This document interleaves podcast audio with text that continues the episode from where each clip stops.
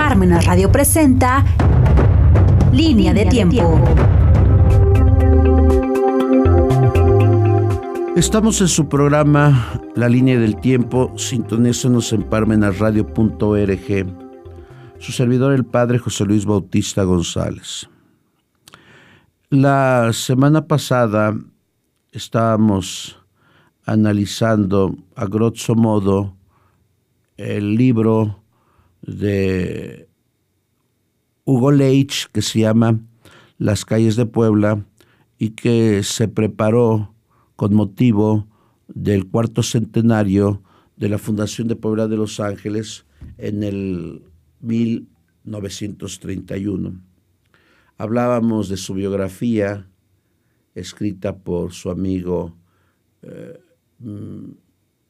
Marie Hirschman y también hablábamos del prefacio que él firmó en la Nochebuena del año 1930 con motivo de la publicación del texto.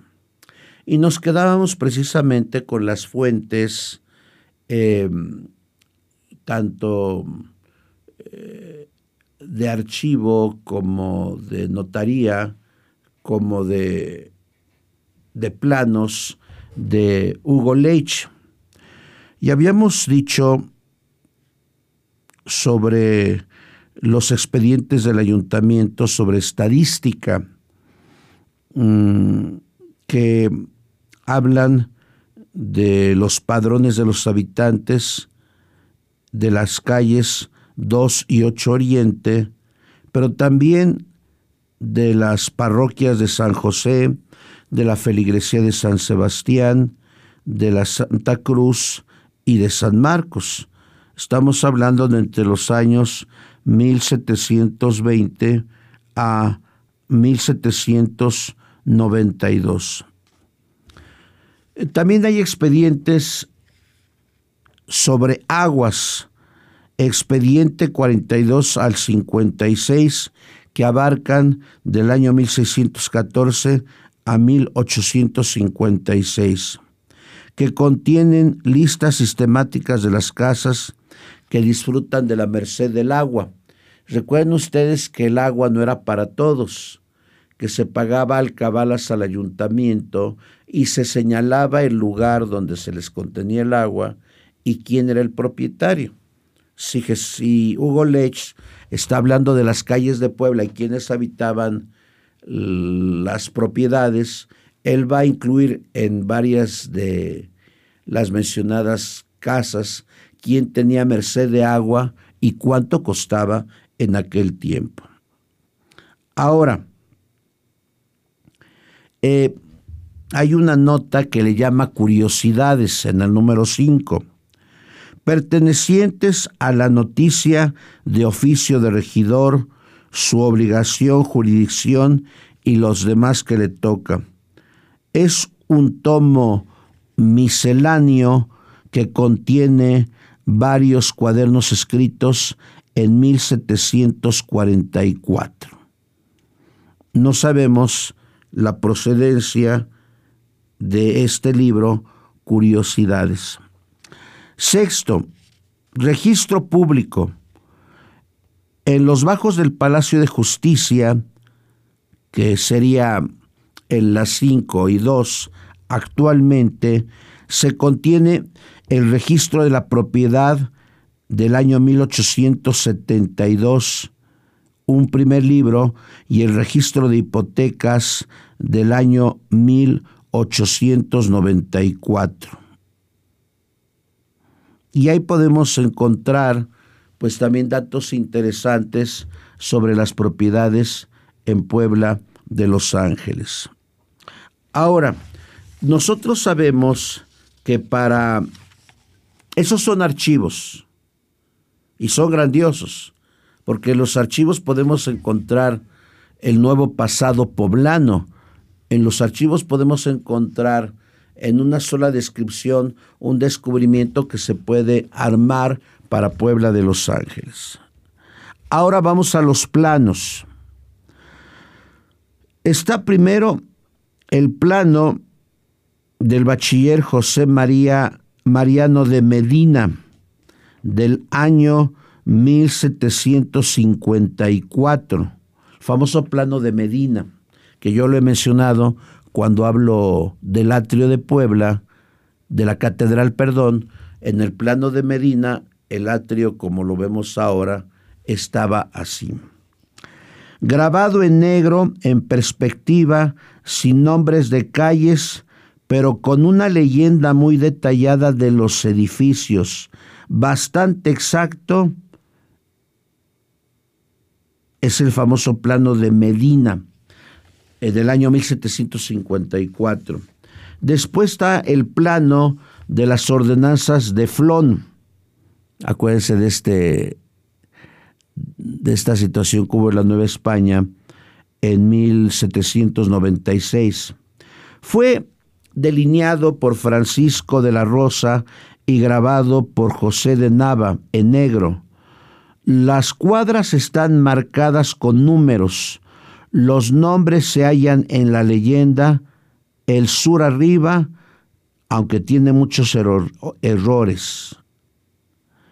Tercero, el plano perspectivo al óleo en colores que existió en una sala del ayuntamiento que antes fue la presidencia, hecho por don Antonio Santana María y Chaigurri, maestro y mayor de arquitectura de esta nobilísima y siempre leal ciudad de Tlaxcala del año 1807. 5. El plano sinográfico de la ciudad de Puebla propiedad de Ordóñez y Macías, Puebla, del año 1849. El nombre de José Neve, que se lee en una esquina, aparece ser el grabador. Es de cuatro colores, blanco, gris, verde y azul, con los nombres de todas las calles del centro y los de varias en los barrios del sur hacia arriba.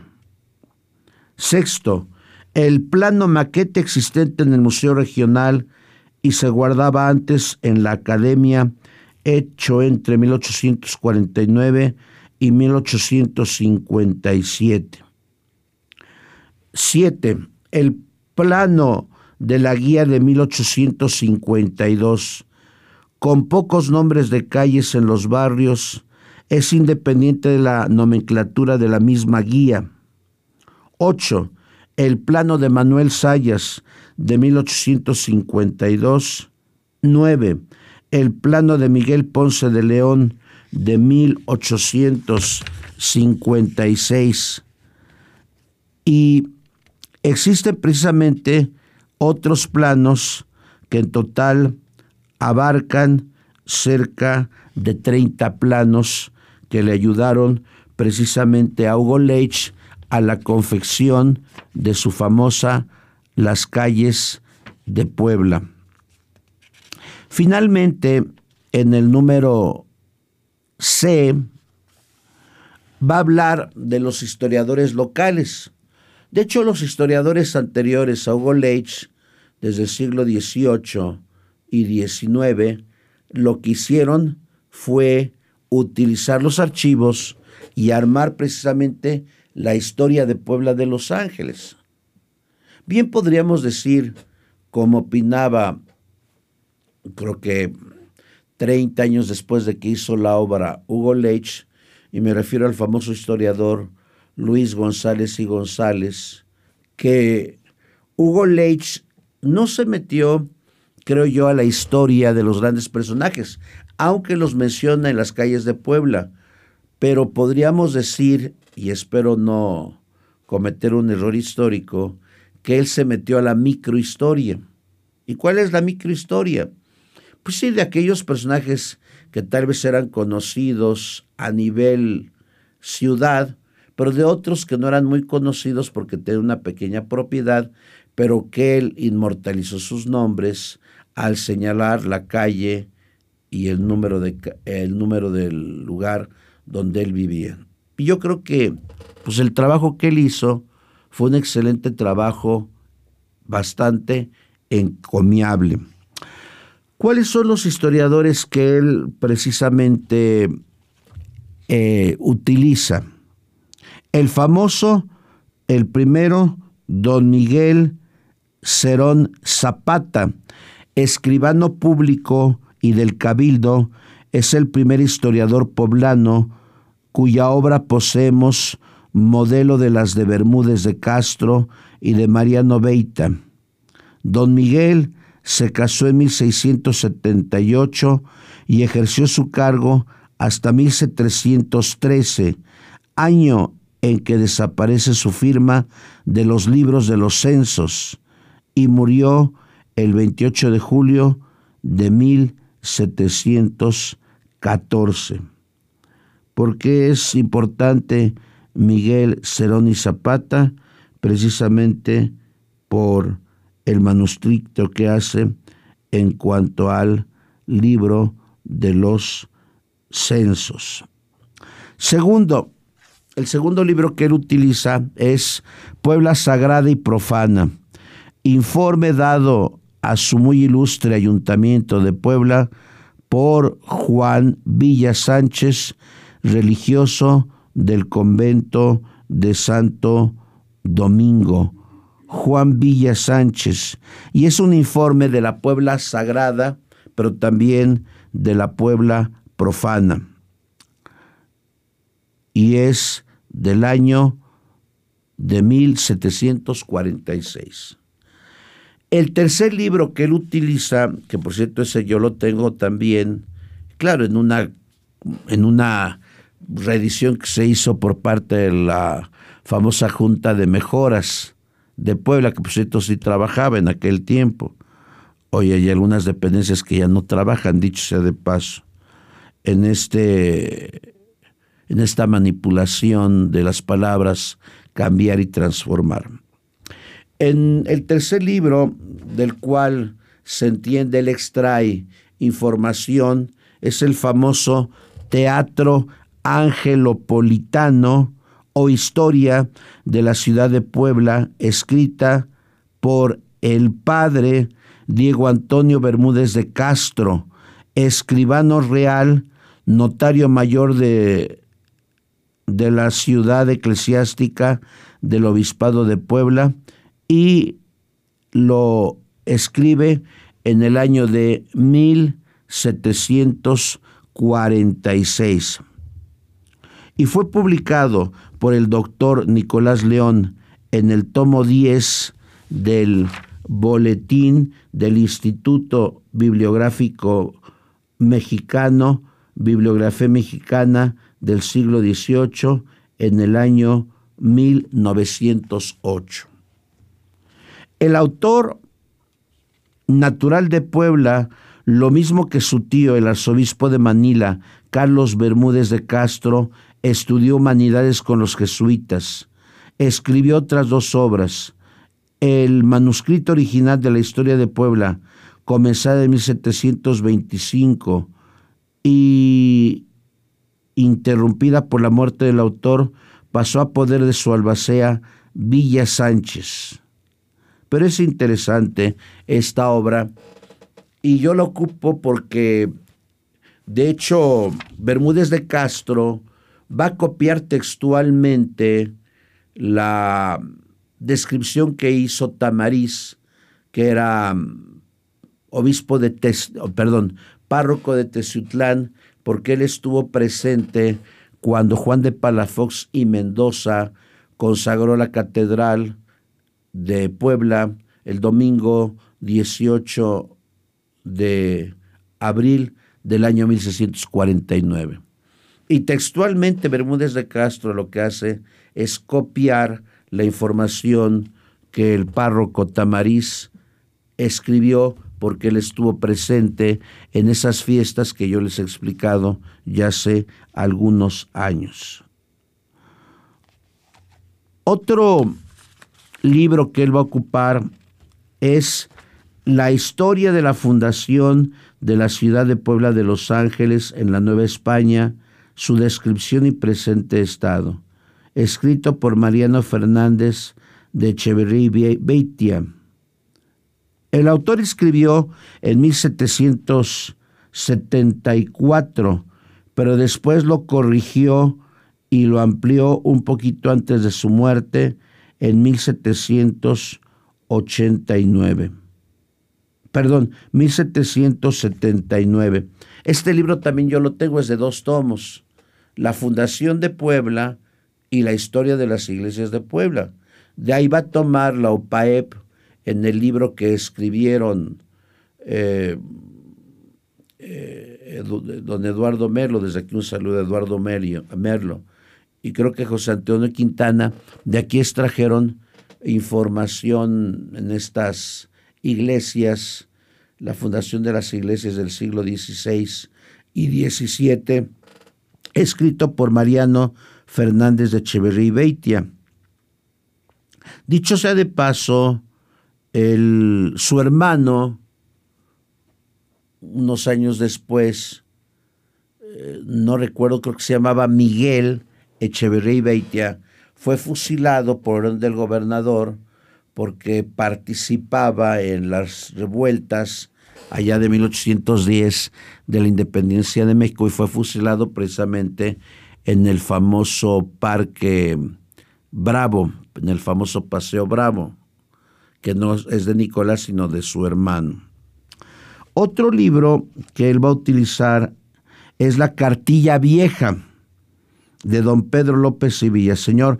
Ese libro también yo lo tengo porque también la Junta de Mejoras de Puebla lo reeditó Ojalá que regresara una junta de mejoras porque ellos sí trabajaran. Bueno, eran gente de dinero, eran empresarios poblanos que yo creo querían mucho a Puebla, porque hoy hay un desdén a Puebla y hay un desdén precisamente a los monumentos históricos de Puebla. Y el autor fue agrimensor y farmacéutico dueño de una botica situada en la esquina de la calle de Guevara y del portal hoy de Hidalgo, así como de cinco casas, de todo lo cual heredó hacia 1748 del padre de su esposa, María de la Barreda. Y esta cartilla vieja fue escrita en 1781 y son extractos de los libros del Cabildo. Finalmente lo que pone el autor son las famosas inscripciones de las antiguas calles de Puebla y él le llama inscripciones las, las nomenclaturas de las calles hasta el año 1584. Creo que la labor que hace Hugo Leitch es una labor heurística, es una labor de investigación y considero que indudablemente eh, pues todo poblano que se preste en amar a Puebla de Los Ángeles tendría que leerlo. Y aquí tenemos toda la información que Hugo Leitch condensa en las famosas calles de Puebla. ¿Cómo lo realiza? y es bastante sencillo. Si uno quiere saber la antigua denominación, nomenclatura de la, calle donde vivimos, uno tiene que irse al índice y uno tiene que ver la calle de la Santísima Trinidad, hoy es 8 Oriente, del 501, del 500 al 600. Y así va a funcionar el trabajo de Hugo Leitch y ahí va describiendo los edificios, las casas, los templos, las escuelas que estaban a lo largo de ambas calles. Por ejemplo, aquí en la parte que estoy leyendo, ya empieza su obra y la empieza precisamente en orden alfabético es lo más común empezar una obra en orden alfabético y puedo pensar la calle de la acequia, la antigua nomenclatura que existía en la calle 4 Sur, que va de la 7 a la 9. Recuerden ustedes, ustedes que las nomenclaturas no son como ahora. Si yo digo 16 de septiembre, pues voy desde Reforma en adelante. Y son, pues, eh, eh, muchas calles, no. Antiguamente las calles de Puebla podrían abarcar una o dos cuadras, o tres cuadras nada más, y ahí cambiaba la nomenclatura. Yo creo que para mayor facilidad de la ubicación de las casas, la calle de la sequía era la calle 4 Sur, que va de las 7 a la 9. Como va en orden alfabético, pues no va a decir todas las nomenclaturas de la calle 4 Sur, sino que se va a ir saltando. Después, ¿cuál sería la siguiente calle? La calle de la Acocota. Desde aquí un saludo a los que nos están escuchando desde la Acocota. No es la Cocota, era la Acocota, que abarca la calle 4 Oriente de la 14 a la 20. Y vean lo que dice el autor. En el padrón de Analco del año 1773 hay dos cuadras que se nombran calle del Cocote y calle Segunda del Cocote respectivamente. En el libro de los censos del mismo año se mencionan como situados en la acera sur de esta calle los solares de doña Felipa de Felipa de la Cocota. La palabra azteca cocotl significa garganta y como, apodo de una persona tal vez equivale a comilón. Imagínense, yo creo que varios de ustedes no sabían eso. Entonces la calle de la Cocota viene porque ahí vivía la señora Felipa de la Cocota. Se entiende que era de origen náhuatl, porque cocot significa garganta. Y un apodo sería comelón. El nombre de la calle de la Cocota se usa a menudo en 1778, 1825, 1854, así como en los planos de Ordóñez, de Ponce y de Careaga. La forma desfigurada de la calle de la Cocota se lee los padrones de 1892, 1902, 1845. Es evidente que la forma secundaria a cocota se debe a una falsa división de las palabras la cocota, habiéndose olvidado de la cocota significa la pariente, esposa e hija del cocote. En los documentos poblanos de los siglos pasados solía suprimirse la inicial A en varias palabras femeninas, Así la llamamos la cera, la acera. La tarjea viene de atarjea. La sequia viene de acequia. La sotehuela viene de azotehuela. La semita viene de la asemita. La aduana viene de la aduana. La amiga forma de la amiga. Ven qué interesante es esto se suprimía la inicial A, en lugar de decir la cocota, se pasó a la cocota. Desde aquí un saludo a los que viven en la cocota. Después viene calle de Adán, que es la antigua 18 Oriente de la 10 nada más. Calle de la Aduana Vieja, que es la avenida 2 Oriente, solamente de la 400 a la 500. Calle de Alatriste, que era la calle 6 Sur, número 100. Y aquí lo que hace el autor es va conjuntando por qué se denominan así las calles, porque es indudable que alguien vivió en aquel lugar, por ejemplo, esta calle La Triste, de las seis sur, es porque vivió ahí desde 1820 don Miguel Cástulo a la Triste. Por eso se llamó después calle de la La Triste. Luego, por ejemplo, calle de la Alcantarilla, calle 5 de Mayo y 10. Calle de Alfaro, Avenida 8 Poniente 700. Algo que podemos distinguir dentro de las calles de Puebla es que los antiguos poblanos a algunas le llamaban calles y a otras le llamaban avenidas. No sabemos certeramente si era por la dimensión de la calle. Y vean, aquí hay varias casas que para nosotros son importantes.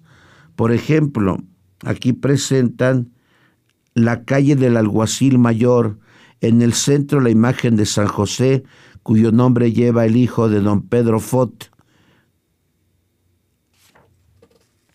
La famosa calle del Alguacil. La calle de Almoloya. Aquí están los lavaderos de Almoloya. Calle 12 Norte entre la 14 y 16. Desde aquí un saludo a los que ya no lavan el Almoloya porque un hotel ahí se incrustó. En especial para aquellos que quieren tanto el centro de Puebla que indudablemente no son historiadores. Por eso hemos tenido presidentes que han demolido a Puebla. En el plano de Medina se ven cerca del Calvario baños y manantiales cuya agua formando dos derrames, va directamente al río que con su nombre de Almoloya se menciona varias veces en el siglo XVIII. Recuerden ustedes que cuando fue trazada Puebla, fue trazada entre ríos, Almoloya, Alceseca y Atoyac. Por eso, si este es un bracito de Almoloya, por eso se le llamó la calle de Almoloya. Y vean, aquí hay un, yo creo que esta pintura, esta fotografía es de 1915 y se ve los lavaderos de Almoloya. Y aquí puedo ver, hay como 70 lavaderos de cada lado donde la gente iba a lavar su ropa. También está la plazuela de lo, del Alto, que es la calle norte 1012. Y vean lo que dice. El barrio entre los ríos de San Francisco y de Xonaca se conoce con el nombre Barrio Alto de San Francisco desde el año 1615, aunque en los libros del Cabezón se dice simplemente barrio de San Francisco, sin distinguir entre el Alto y Analco.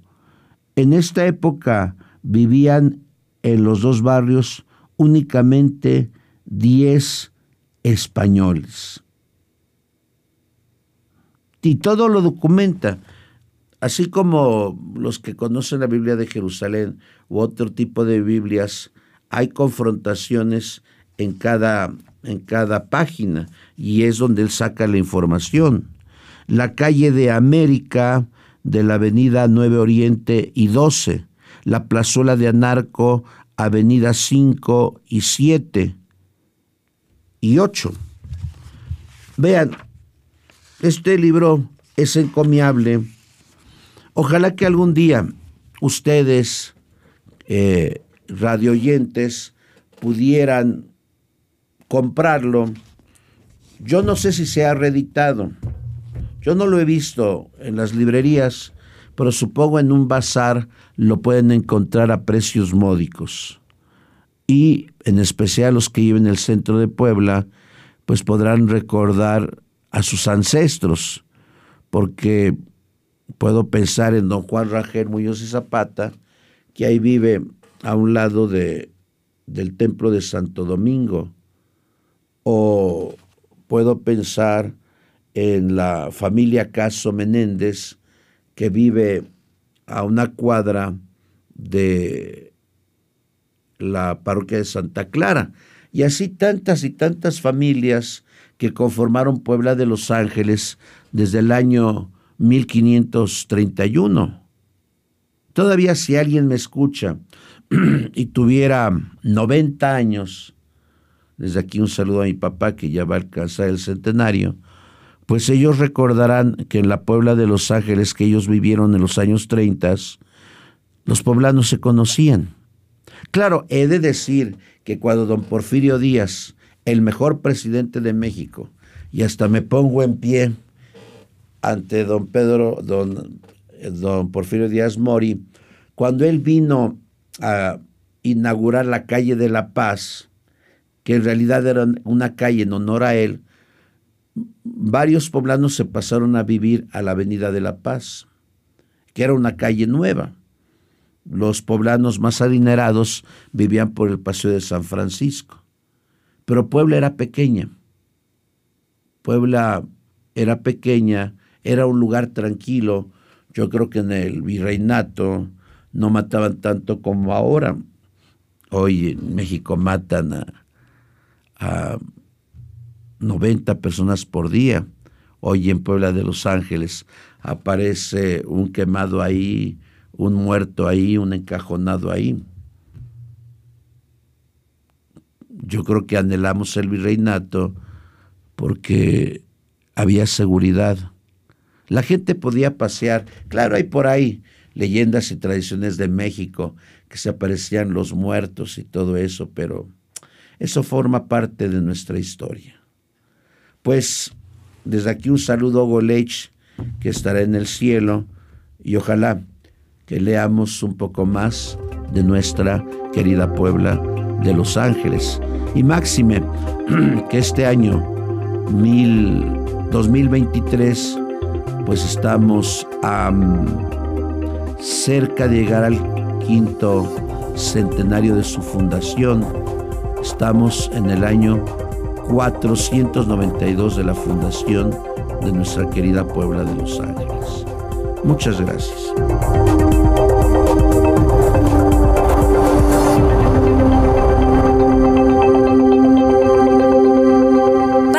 Radio presentó Línea, de, tiempo.